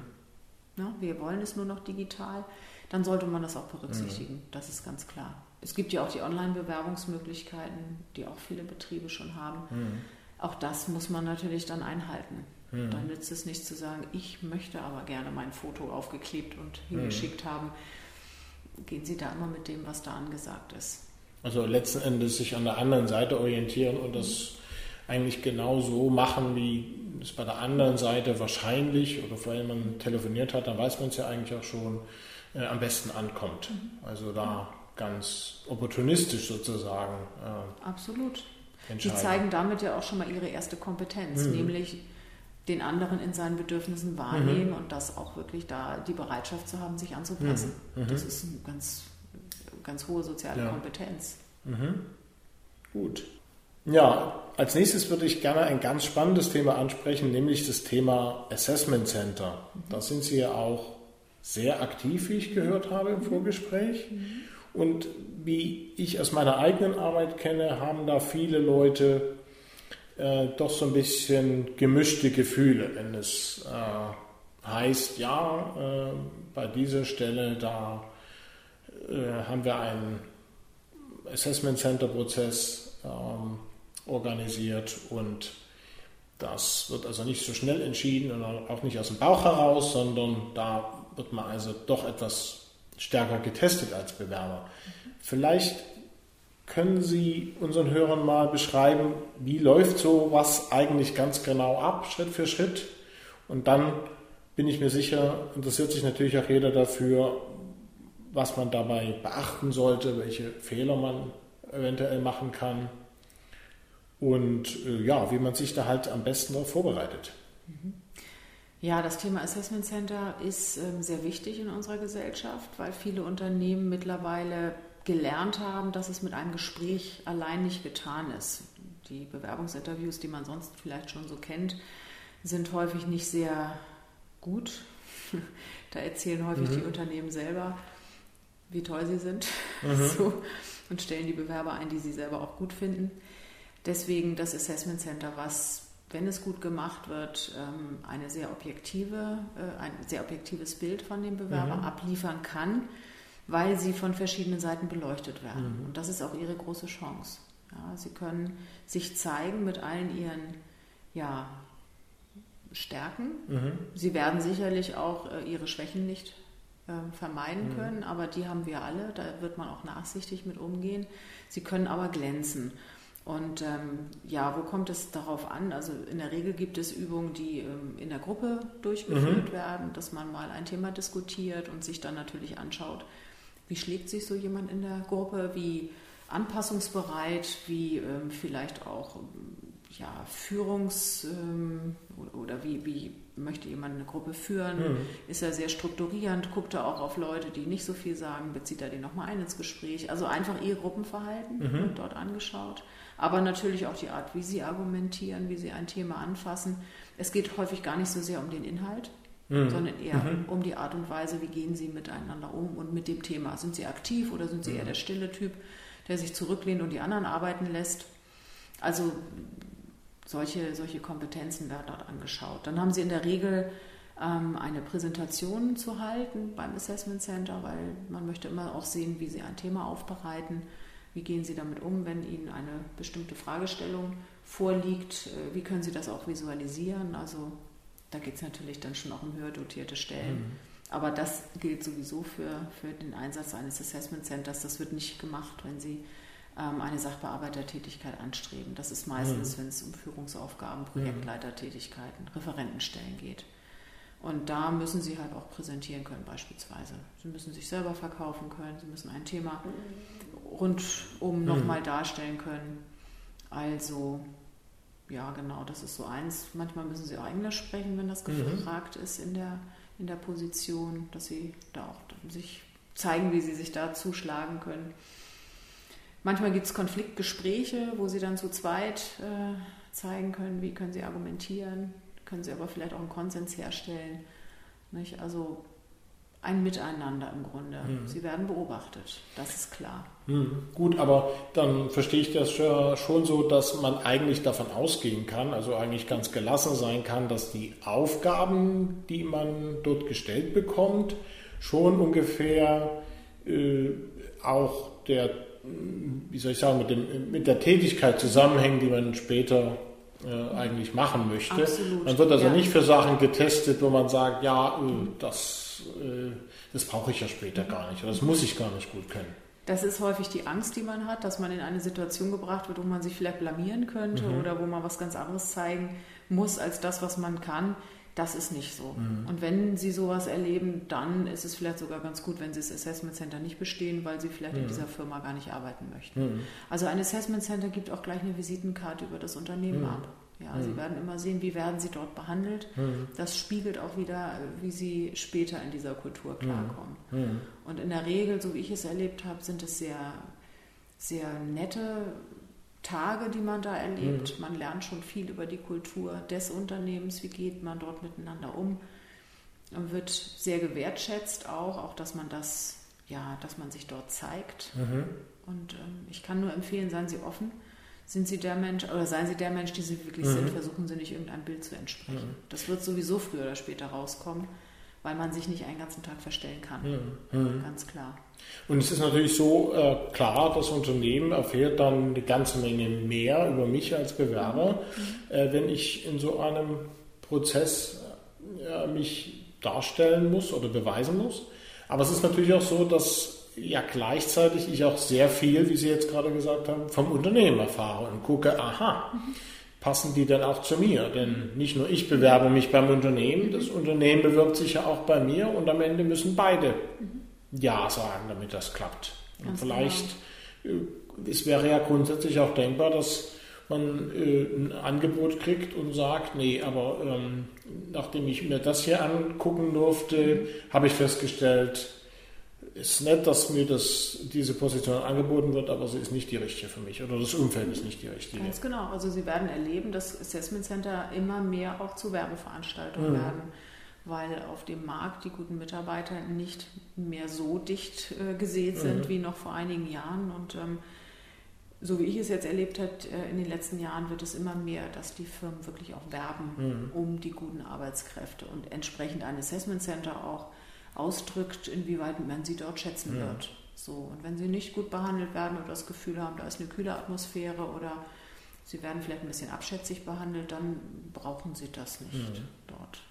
Dann muss man sich eigentlich das moderne, gute Assessment Center heutzutage eigentlich so vorstellen, dass es eine Plattform ist, um sich besser gegenseitig kennenzulernen, ja. gut kennenzulernen. Ja, Im Prinzip ja. Und mhm. nicht so wie so ein Psychotest mhm. nach dem Motto, wir testen so lange, bis auch wirklich alle durchgefahren sind.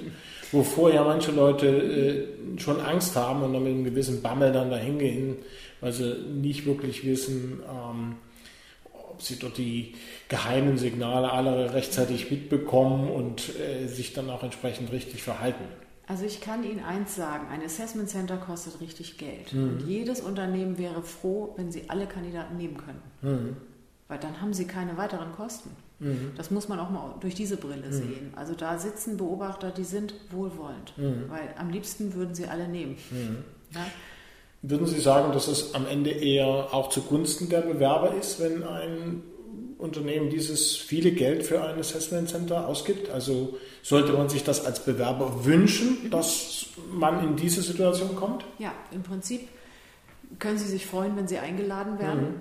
Das ist mit viel Aufregung verbunden, das ist auch klar, auch mhm. mit Stress. Ähm, aber sie haben eine tolle Möglichkeit, sich zu zeigen, ein mhm. Unternehmen kennenzulernen und sie haben auch in der Regel die Möglichkeit, ein Feedback zu bekommen hinterher mhm. über ihre Leistung. Auch das eine Serviceleistung von guten Unternehmen. Und daraus können sie nur lernen. Man hat ja auch mehr Zeit dann. Das mhm. ist ja ein Prozess, der dauert ja ein bisschen, während man bei einem Vorstellungsgespräch ein, zwei mhm. Stunden üblicherweise nur hat. Und wenn man die irgendwie vermasselt, weil man Migräne hatte oder wer weiß was, mhm. dann ähm, hat sich vielleicht auch schon erledigt. Und dort hat man ja Zeit, auch Sachen ein bisschen auszugleichen, die ja nicht gleich gut gelungen sind. Genau, weil sie mhm. vielfältigere Übungen machen. Mhm. Äh, beim Interview ist es auch eher so, dass man mal Pech haben kann und die Chemie stimmt einfach mhm. nicht, nicht mit dem Gegenüber und mhm. sagt, nee, also der mag einfach keine blonden mhm. Frauen und mhm. da habe ich jetzt einfach mal Pech gehabt. ich bin blond. Sowas kann dann auch ja. passieren. Und da haben sie im Assessment Center mehrere Beobachter, die sich auch hinterher abstimmen. Ähm, und da werden ganz verschiedene Stimmungen und Stimmen auch eingenommen. Das ist der große Vorteil. Gibt es irgendwas, was man als Bewerber tun kann, um sich darauf vorzubereiten? Gibt es da einen mhm. Tipp von Ihrer Seite, was man tun oder vielleicht auch nicht tun sollte? Ja, also was Sie auf jeden Fall tun sollten, empfehle ich, ähm, fragen Sie immer nach, wenn Sie zum Assessment Center eingeladen werden, was kommt auf Sie zu. Mhm. Sie dürfen immer fragen. Es kann sein, dass es heißt, also da dürfen wir nichts zu sagen. Sie werden auch keine Auskunft dezidiert über die ja. Übungen bekommen, aber fragen Sie natürlich schon, wie lange wird es dauern, worauf kann ich mich einstellen, ähm, können Sie mir eine Idee geben, kann ich mich vorbereiten, das mhm. kann man durchaus fragen. Mhm. Ähm, es gibt ja auch immer noch die Möglichkeit, dass eventuell ähm, Eignungstests durchgeführt werden, auch das findet immer mhm. noch statt. Ähm, das sind dann eben Intelligenztests mhm. am Computer oder auch mit äh, Papier und Bleistift. Auch das ähm, hat eine hohe Aussagekraft auf den mhm. späteren Berufserfolg. Deswegen werden diese Tests auch gerne immer noch eingesetzt. Mhm. Auch davor sollten Sie keine Angst mhm. haben. Man kann sich vorbereiten, da gibt es Literatur. Ja, bitte in Maßen. Mhm. Also wer diese Tests, diese Intelligenztests äh, mal gemacht hat, ist im Vorteil, weil er einfach weiß, wie mhm. sie funktionieren. So, mhm. also einfach, man weiß, das geht auf Zeit. Na, sie, sie dürfen nicht zu langsam, aber auch mhm. nicht zu schnell arbeiten. Sie haben schon mal gesehen, was bedeutet diese Fragestellung mhm. vielleicht. Ne? Also Zahlen rein, ja, wie können die mhm. ungefähr aussehen mhm. beispielsweise. Machen Sie sich vertraut mit diesen mhm. Formaten, aber üben können Sie sie nicht. Mhm. Also ganz einfach da gibt es so viele äh, Möglichkeiten, sie werden keinen Übungserfolg mhm. erzielen. Aber mhm. sie sind vertraut mit etwas und was, mhm. was man kennt, äh, macht einem schon mal nicht mehr so viel Angst. Mhm. Ich warne vor ähm, einiger Literatur, die machen diese Assessment Center sehr schlecht und auch die Testung. Mhm. Das ist die schlechte Einstellung. Wenn man da viel drin liest, dann geht mhm. man hin und sagt, das ist sowieso alles Mist. Die Haltung wird man ihn ansehen und das ist keine gute ja. Visitenkarte. Na gut, wie alles im Leben, auch ein Assessment Center kann man schlecht organisieren und äh das gibt es auch. Ja. Natürlich, es gibt auch schlechte Assessment Center und es gibt auch Persönlichkeitstests, die sehr dubios sind, die mhm. man auch nicht beantworten sollte. Mhm. Ja, also wenn Sie da nach persönlichen oder sexuellen Vorlieben gefragt werden, mhm. kann ich Ihnen nur raten, zu gehen, weil mhm. das gehört sich nicht ja. und ähm, das ist nicht professionell. Mhm. So und Persönlichkeitstests, ja, das sind, mhm. die sind, naja, muss man mhm. von halten, was man will. Manche Unternehmen schwören auf ein Format, da kann man auch nicht viel falsch machen. Aber wie gesagt, die dürfen nicht unter die Gürtellinie gehen. Mhm. So, und das muss sich keiner antun. Mhm. Aber ansonsten seien Sie offen, man lernt nie mhm. aus. Was wäre denn Ihr Tipp für alle, die am Ende doch die Stelle dann nicht bekommen haben, die, so wird das ja erlebt, in diesem Prozess durchgefallen sind? Was würden Sie denn diesen Leuten mit auf den Weg geben, wenn sowas passiert ist? Wenn es geht, ja, fragen Sie nach einer Rückmeldung, mhm. wenn es irgendwie geht. Es ist heute schwierig, eine Rückmeldung zu bekommen wegen unserer Gesetzeslage. Mhm. Man kann heute vieles gesetzlich anfechten. Ja. Wegen ja, Ungleichbehandlung. Deswegen scheuen sich viele Betriebe. Mhm. Aber wenn es irgendwie geht, fragen Sie nicht nach. Gibt es eine mhm. Rückmeldung? Was kann ich verbessern? Mhm. Vielleicht wäre das auch immer schon mhm. mal eine geschickte Frage. Ich möchte daraus lernen. Wo geben Sie mir vielleicht noch einen Tipp fürs nächste Mal? Ähm, und ansonsten versuchen sie sich möglichst schnell wieder aufzubauen. Mhm. Es gibt tausend Gründe, warum jemand anders vielleicht die Stelle bekommen mhm. hat. Wie oft habe ich es erlebt, dass eine Ausschreibung stattgefunden hatte, obwohl schon feststand, wer es wird, mhm. ja, weil es Formalien sind. Mhm. Und dann wandern sie hin und machen sich Hoffnung und freuen sich. Dabei ist schon lange klar, sie werden es nicht werden. Mhm. So. Also unterscheidet sich das Ergebnis durchaus oder die Gründe für dieses Ergebnis durchaus nicht von den ja, von anderen Bewerbungssituationen, genau. wo es kein Assessment Center Richtig. gibt. Es kann an tausend Sachen gelegen Absolut. haben. Äh, es muss nicht irgendein persönlicher Grund dabei gewesen sein. Ganz genau, mhm. ja. Vielleicht hätten sie sich mhm. auf den Kopf stellen können, ja. mit Füßen wackeln und das hätte nichts gebracht. Mhm. Also ja, es ist oft so, dass es gar nicht an ihnen liegt. Und oft ist es auch so, dass sie hinterher vielleicht sogar ganz froh sind, dass es nicht geklappt sind. Nach der ersten Enttäuschung, dass sie sagen, oh Gott, nee, wenn ich länger drüber nachdenke, wäre es das eh nicht gewesen. Mhm. Wobei man ja, glaube ich, auch in diesem Fall hat man ja eine tolle Chance gehabt, zu üben, sich zu präsentieren. Man ist aufs nächste Assessment Center besser vorbereitet und man hat sich besser kennenlernen können. Also es ist eigentlich auch in einem solchen Fall immer noch besser als, sage ich mal, wenn man diese Chance nicht bekommen hatte. Absolut. Ich denke, der wichtigste Punkt ist, geben Sie sich Zeit für dieses ganze mhm. Bewerbungsverfahren. Mhm. Wenn Sie heute sagen, ich, ich bin in einem Monat ohne Job, kann das durchaus sein, dass es ein Jahr dauert, mhm. bis Sie einen neuen gefunden haben. Weil mhm. allein diese Vorbereitung, diese Bewerbung, diese mhm. Assessment Center, diese Gespräche, wenn Sie mhm. sagen, ich muss aber in vier Monaten wieder im Job sein, setzen sie sich zu sehr unter mhm. Druck. Das kann viel länger dauern. Und je weniger Druck man sich mhm. macht, desto weniger schlimm ist es auch, wenn man eine Absage bekommt. Mhm. Ja, Panik ist ja ganz allgemein kein guter Begleiter und auch kein guter mhm. Berater bei solchen ganz genau. Anliegen. Mhm. Ja, da wird man dann schnell zum Bittsteller. Mhm. So. Und das hat niemand nötig. Nee, und das äh, möchte dann die andere Seite auch nicht. Also ich glaube, in dem Moment, wo man sich selber als Bittsteller sieht, äh, verschlechtert man alleine dadurch schon seine Chancen, denn üblicherweise möchte man ja eine Partnerschaft auf Augenhöhe und das wäre ja, wenn man, wenn man die Sache so angeht, schon nicht mehr gegeben. Richtig, und da werden beide Seiten nachher auch nicht froh, mhm. wenn es denn doch mhm. aus irgendwelchen Gründen doch klappen sollte. Mhm. mhm.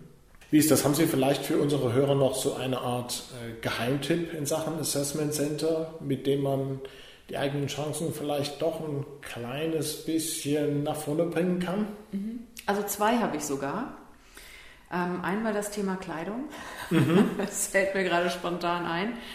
Ähm, seien Sie dezent, gepflegt mhm. und wirklich gut vorbereitet auf das, was Sie erwartet in der Firma. Was gibt es da für eine Kultur, mhm. dass Sie wirklich sich wohlfühlen. Ja, ja. Also sich wohlfühlen in seiner Bewerbungskleidung ist wirklich mhm. ganz, ganz wichtig, dass mhm. man das Gefühl hat, ich passe hierher. Mhm. Ja? Auch das ist das erste Zeichen, ah ja, da hat sich jemand mhm. informiert und möchte auch bei uns äh, reinpassen. Mhm. Und das zweite ist, seien Sie von Anfang an sich bewusst, dass Sie beobachtet werden. Und das fängt an, da wo Sie auf den Hof fahren mit einem passenden Auto, ja, mhm. fahren Sie vielleicht nicht mit dem riesen Mercedes, wo vielleicht der Chef äh, einen Golf fährt. Mhm. Ähm, oder auch umgekehrt mit einem schmutzigen, nicht geputzten Auto, wo es mhm. innen aussieht wie ein Chaos, direkt vor die Tür. Mhm. Ja. Und äh, seien Sie wirklich in jeder Situation ja, eine, ein, ein freundlicher Mensch. Mhm. Ja, also ein Beispiel ist, dass ich wirklich Fälle kenne von pumpigen Bewerbern, die mhm. dachten, ach, ist ja nicht so wichtig, wie ich die Sachbearbeiterin mhm. anspreche und mach hier mal den Lauten, weil das geht ja, ja gar nicht, dass man hier so behandelt wird und danach sind sie mhm. total freundlich. Mhm. Das wird weitergegeben. Ja, sie sind unter Beobachtung. Es kann ihnen durchaus passieren, auch ob nun beim Essen in der Kantine, dass da auch drauf geachtet wird. Mhm. Ja, und auch zu Recht. Ich meine, das, äh, es wäre ja auch äh, dumm, wenn das Unternehmen das nicht tun würde, denn man will ja nicht einen neuen Kollegen, der ja in bestimmten Situationen nett und äh, kompetent und professionell ist und in 50 Prozent der äh, Situationen äh, sich wenig kollegial und äh, unfreundlich verhält. Das will ja keiner. Und insofern kann man ja sagen, eigentlich solange man grundsätzlich die richtige Einstellung hat, dann muss man eigentlich auf die Sachen ja gar nicht so achten, denn dann wird man sie automatisch richtig machen. Genau, so ist es eigentlich auch. Und trotzdem merke ich immer, dass da mhm. vielleicht auch die Spannung der Situation mhm. Menschen wirklich dazu bringt, ihren Druck mal ja, mhm. ablassen zu wollen und auch mal mhm. vertraulich vielleicht wird mhm. zu Leuten, wo sie meinen, das kann ich jetzt mal hier loswerden. Sagen sie mal, ja, wie ist denn der so? Der sieht ja so ein bisschen komisch aus. Tun Sie es nicht. Ja, lassen Sie Ihre Gedanken bei sich. Machen Sie es nachher im privaten Bereich, dass Sie Ihre vielleicht äh, ja, Mutmaßung äußern, aber seien Sie da wirklich vorsichtig. Also in anderen Worten, man betritt das Assessment Center in dem Moment, wo man früh aus dem Haus geht. Genau, mhm. im Grunde ja. Mhm. Da sollte schon wirklich die Bewerbungssituation mhm. starten. Mhm. mhm. Okay, gut. Und ja. lästern Sie nie über Ihre vorherigen Arbeitgeber. Mhm. Lassen Sie sich nie hinreißen nach der, auf die Frage, ja, warum sind Sie denn dort weg? Mhm. Ähm, irgendwas Negatives zu erzählen mhm. über vorige Stellen. Das kommt nie gut an. Ja. Auch wenn es der Konkurrent ist. Seien Sie da dezent. Weil die Firma sagt immer, das, was ich hier höre, wird später auch über uns erzählt. Und das will niemand. Genau. Gut. Dann habe ich noch eine weitere Frage an Sie, und zwar zum Thema Gehaltsverhandlungen. Das ist ja auch so eine Sache, die viel diskutiert wird, wo jeder eine Meinung dazu hat. Oftmals Leute auch äh, wenig mit sich zufrieden sind, wie sie Gehaltsverhandlungen ähm, angegangen haben und dann auch mit den entsprechenden Ergebnissen nicht so zufrieden sind. Was sind denn Ihre Tipps für ja, sowohl faire als auch erfolgreiche Gehaltsverhandlungen? Mhm. Sagen wir mal so, die Gehaltsforderung wird ja manchmal schon in Bewerbungsschreiben gefordert. Mhm. Also sagen Sie uns mal, ne, geben Sie uns eine Richtung, was, mhm. was ist denn so Ihre Vorstellung? Ähm, mein Tipp ist da, erstmal sollte man sich sehr, sehr gut informieren. Mhm. Was erwartet vielleicht Bewerber wie mich dort, Neueinsteiger. Das gibt immer Mittel und Wege, sowas, ob man das googelt mhm. oder sich da wirklich versucht, mhm. äh, über Bekannte mal ein Bild zu machen, dass man ungefähr schon mal in der richtigen Kategorie unterwegs ist. Mhm. Dann kann man immer sagen, was man zurzeit verdient. Mhm. Das kann immer ein Richtwert sein, mhm. dass man sagt, ja, Sie haben nach Gehaltsforderungen gesprochen. Mein derzeitiges Gehalt beträgt das und das ähm, das wäre für mich auch ein Einstiegsgehalt. Ich bin aber auch bereit, dort vielleicht abzuweichen. Also, dass man das so ein bisschen noch offen hält. Mhm. Aber die haben dann eine Vorstellung, passt dieser Mensch in seinen Vorstellungen zu unserem Unternehmen? Mhm. Ja. Zu tief zu stapeln ist nicht gut, mhm. ja, weil man verkauft sich unter Wert und es kommt sowieso nachher raus, weil man mhm. sieht, aha, das hat der vorher verdient, das war viel mehr. Mhm. Spätestens, wenn man eine mhm. Lohnsteuerkarte abgibt. Ähm, wird das dann ja offenbar. Das heißt, niemand möchte auch jemand, der zu tief runtergeht. Mhm. Ein Betrieb weiß, wer zu viel Abstriche macht, mhm. ist nachher unzufrieden. So, das heißt, auch darum zu lügen macht keinen Sinn, aber in beide Richtungen natürlich nicht. Wenn ich zu viel angebe, dann ist die Chance, dass ich da schon rausfliege von mhm. vornherein, auch natürlich gegeben. Mhm. Ja. Wenn Sie Glück haben und, und das Unternehmen will Sie auf jeden Fall kennenlernen, Sie haben vielleicht 50.000 zu viel angegeben pro Jahr, dann wird man nachfragen und sagen, ist das denn wirklich so Ihr letztes mhm. Wort? Mhm. Aber wenn Sie Pech haben, sagen die, nee, das ist sowieso jenseits mhm. von allem. Das können wir ja. gleich vergessen. Mhm. Eine gewisse Abweichung ist immer okay. Mhm. Da wird verhandelt. Mhm. So, und wenn Sie dann in die Verhandlung einsteigen, wie gesagt, der derzeitige Gehalt ist immer gut und dann zu sagen, ich möchte mich aber gerne verbessern. Ähm, eine Nummer zu nennen, die realistisch ist, ist auch okay. Sollte dann wirklich der Gegenvorschlag kommen, der deutlich abweicht, kann man schon versuchen, noch zu verhandeln, was gibt es mhm. denn vielleicht noch dazu. Mhm. Ja, wenn da wirklich nicht so viel Spielraum ist, gibt es die Möglichkeit, einen Dienstwagen zu bekommen. Mhm. Gibt es die Möglichkeit, ähm, Zuschuss zu der, zu, weiß ich nicht, mhm. Bahnkarte zu bekommen. Ähm, ja, gibt es vielleicht eine Aussicht auf Prämien mhm. oder auf eine Gehaltssteigerung, dann vielleicht aber in einem Jahr. Dass man mhm. sagt, okay, das ist jetzt im Grunde für mich nicht das, was ich mir vorgestellt habe, aber wie ist denn die Aussicht? Ja. Ja, also dass mhm. man sich da so ein paar Türen noch öffnet. Sie hatten ja angesprochen, also letzten Endes fasst es mal zusammen, äh, es ist wichtig, gut vorbereitet in die Gehaltsverhandlungen zu gehen, genau zu wissen, wie sieht es in der Branche aus. Mhm. Ähm, wie ist denn das, würden Sie sagen, Sie kennen ja die Unternehmensseite dabei auch sehr gut, würden Sie sagen, dass die Unternehmen in der Hinsicht eher gut vorbereitet sind oder ist das auch auf der Seite sehr unterschiedlich? Also die Unternehmen sind natürlich vorbereitet. Die wissen ja, was mhm. sie bisher bezahlt haben. Die wissen auch, wo ihre Grenzen sind. Mhm. Ähm, gerade im öffentlichen Bereich mhm. gibt es ganz ja. deutliche Grenzen und da gibt es auch nicht viel Spielraum. Ja. Und das ist oft dieses Tragische, ne? Mhm. dass man sagt, eigentlich passt es gut, aber da kommen wir nun so gar nicht mhm. zusammen.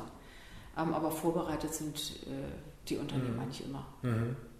Also die kennen da ihre Zahlen relativ gut, sie kennen die Branche relativ gut. Richtig. Dementsprechend genau. gut vorbereitet sollte ich als Bewerber auch sein, wenn ich ja. in diese in dieses Gespräch gehe, sonst kann es nicht auf Augenhöhe führen. Richtig? Absolut. Mhm. Sie sollten gut versiert sein und Sie sollten sich auch auskennen, wie ist denn der Markt? Mhm. Gibt es denn viele von meiner Sorte mit diesen Fachkenntnissen? Mhm. Ja, oder kann ich dann auch sagen, na gut, Sie kaufen mhm. sich ja auch das und das ein, kann ich noch argumentieren? Mhm. Was spricht dafür, dass das Geld für mich ausgegeben wird? Was für ein mhm. Mehrwert auch da ist wieder drin? Also es fällt uns nicht leicht in der Regel, ne? uns als Ware zu sehen. Ja. Aber wenn Sie mal überlegen, wenn Sie in den Supermarkt gehen und sich ein Produkt aussuchen, Warum nehmen Sie denn das eine ja. und nicht das andere? Mhm. Hm? Da sind auch Versprechungen drin. Mhm. Hält vielleicht länger, mhm. beispielsweise, oder äh, gibt noch irgendwelche Module, die dazukommen, mhm. beispielsweise, oder hm? also auch so können Sie in Verhalten, äh, Gehaltsverhandlungen einsteigen. Ja, ich denke, das ist ja, sind ja beides, ist ja beides wichtig. Einerseits ähm, die Branchendaten zu kennen und zu wissen, was ist ungefähr realistisch, aus welchen Gründen für solche Art äh, von Unternehmen und für dieses Unternehmen ganz speziell und so weiter in dieser Region, was alles so dazugehört. Aber ich denke, es ist genauso wichtig, ja dann auch aufzupassen, dass man sehr genau erklärt, was das Unternehmen für diese Summe, die man da fordert oder ähm, vorschlägt, auch bekommt. Also ich denke, ähm, das muss man dann auch genauso begründen, wie man das, wenn man selber einkauft im Supermarkt, wo auch immer, eben auch wissen will. Zu sagen, okay, ist ein Produkt, das kostet mehr, wo ist dann der Unterschied? Warum soll ich hier mehr bezahlen? Was, was bekomme ich dafür? Und ich vermute, dass dann die Chancen auch steigen, etwas mehr Geld zu bekommen, wenn einem das gelingt im Vergleich zu, wenn man nur viel Geld fordert, aber eigentlich nicht erklären kann, wo der Unterschied zu anderen Bewerbern ist. Umkehrschluss genauso, wenn sie sich zu günstig anbieten. Mhm. Äh, sie sind sozusagen ein Schnäppchen. Mhm. Kann das erstmal ganz attraktiv wirken, aber im Nachgang bleibt da auch so ein schaler mhm. Geschmack im Mund, so dieses, vielleicht habe ich da aber auch was eingekauft, was irgendwo einen Fehler hat. Mhm. Hm? Den ich aber erst nicht sehe. Ne? Mhm. So, und da auch da werden viele zurückschrecken und sagen, ja. nee, das ist mir irgendwie verdächtig günstig. Mhm. Nee, mhm. lieber nicht. Ich nehme lieber ein bewährtes Produkt vom Markt, ja. da weiß ich, was ich habe. Mhm. So, also auch da muss man sich mal klar machen, was es eigentlich heißt, sich zu günstig anzubieten. Ja. Gerade auch zum Thema ne, als weibliche Bewerberin, mhm. die das, diesen Fehler leider häufig machen. Also Sie würden sagen, dass äh, Frauen auch deshalb öfters weniger verdienen als Männer in vergleichbaren Positionen, nur darum kann es ja gehen, mhm weil sie äh, von Anfang an zu wenig verlangen. Mhm. Ja. Und weil sie auch zu selten äh, nach mehr verlangen dann mhm. im Anschluss. Oder von Anfang an schon gar nicht dieses gehaltssteigernde mhm. Moment sehen. So nach dem Motto, mhm. na gut, ich steige dafür ein, aber ich möchte auch gerne in einem Jahr mhm. nochmal wieder darüber sprechen, mhm. inwieweit das Gehalt gesteigert werden kann. Also man muss da auch ständig wieder fordern und äh, den nächsten Schritt immer wieder einleiten. Hm. Ja, ich habe auch festgestellt, dass da tendenziell Frauen einen höheren Anspruch haben an die, an die eigene Leistung und dann schneller mal sagen, hm, da bin ich ja noch nicht ganz perfekt, da habe ich ja nur eine Weiterbildung und nicht drei und überhaupt und ich habe zwar schon fünf Jahre Berufserfahrung, aber eben nicht zehn. Na, dann äh, ist so ein höherer Wert ja eigentlich nicht gerechtfertigt, wohingegen die Männer da relativ selbstbewusst sagen, ja, ich bin hier der Größte und der Schönste und ey, das steht mir zu. Ähm, und ich glaube, das kommt auch noch dazu, dass da Frauen in dem Sinne keinen, im Vergleich zu den Männern, einen ja nicht so realistischen ähm, Ansatz haben, ihre eigenen Kenntnisse und ihre eigenen Fähigkeiten zu bewerten. Ja, das ist ein weiteres sehr interessantes Thema, auch ein Thema der Erziehung, mhm. nicht? Welche mhm. Frauen kommen denn gut an in unserer mhm. Gesellschaft? Das sind in der Regel doch eher die Bescheidenen, die sich mhm. anpassen können. Mhm. Und das setzt sich leider in vielen Lebensphasen mhm. weiter durch und so auch in Gehaltsverhandlungen. Aber gut, dann ist das ja eine Sache, die kann man ja auch ähm, berücksichtigen. Man kann ja sagen, okay, Bescheidenheit ist toll und das darf ich auch sein und werde ich auch bleiben, aber Andererseits, äh, das und das kann ich. Und wenn ich das mal ganz rational vergleiche mit dem, was andere können und machen, dann ist es ja nur legitim, dann auch den gleichen Betrag zu fordern. Ja, das sagen Sie jetzt so schön, ist in der Umsetzung mhm. aber sehr schwierig. Also ich mhm. kann nicht bescheiden sein und andererseits viel für mich fordern. Das kriegen viele nicht zusammen. Nee, ich plädiere lediglich dafür, äh, mehr auf die.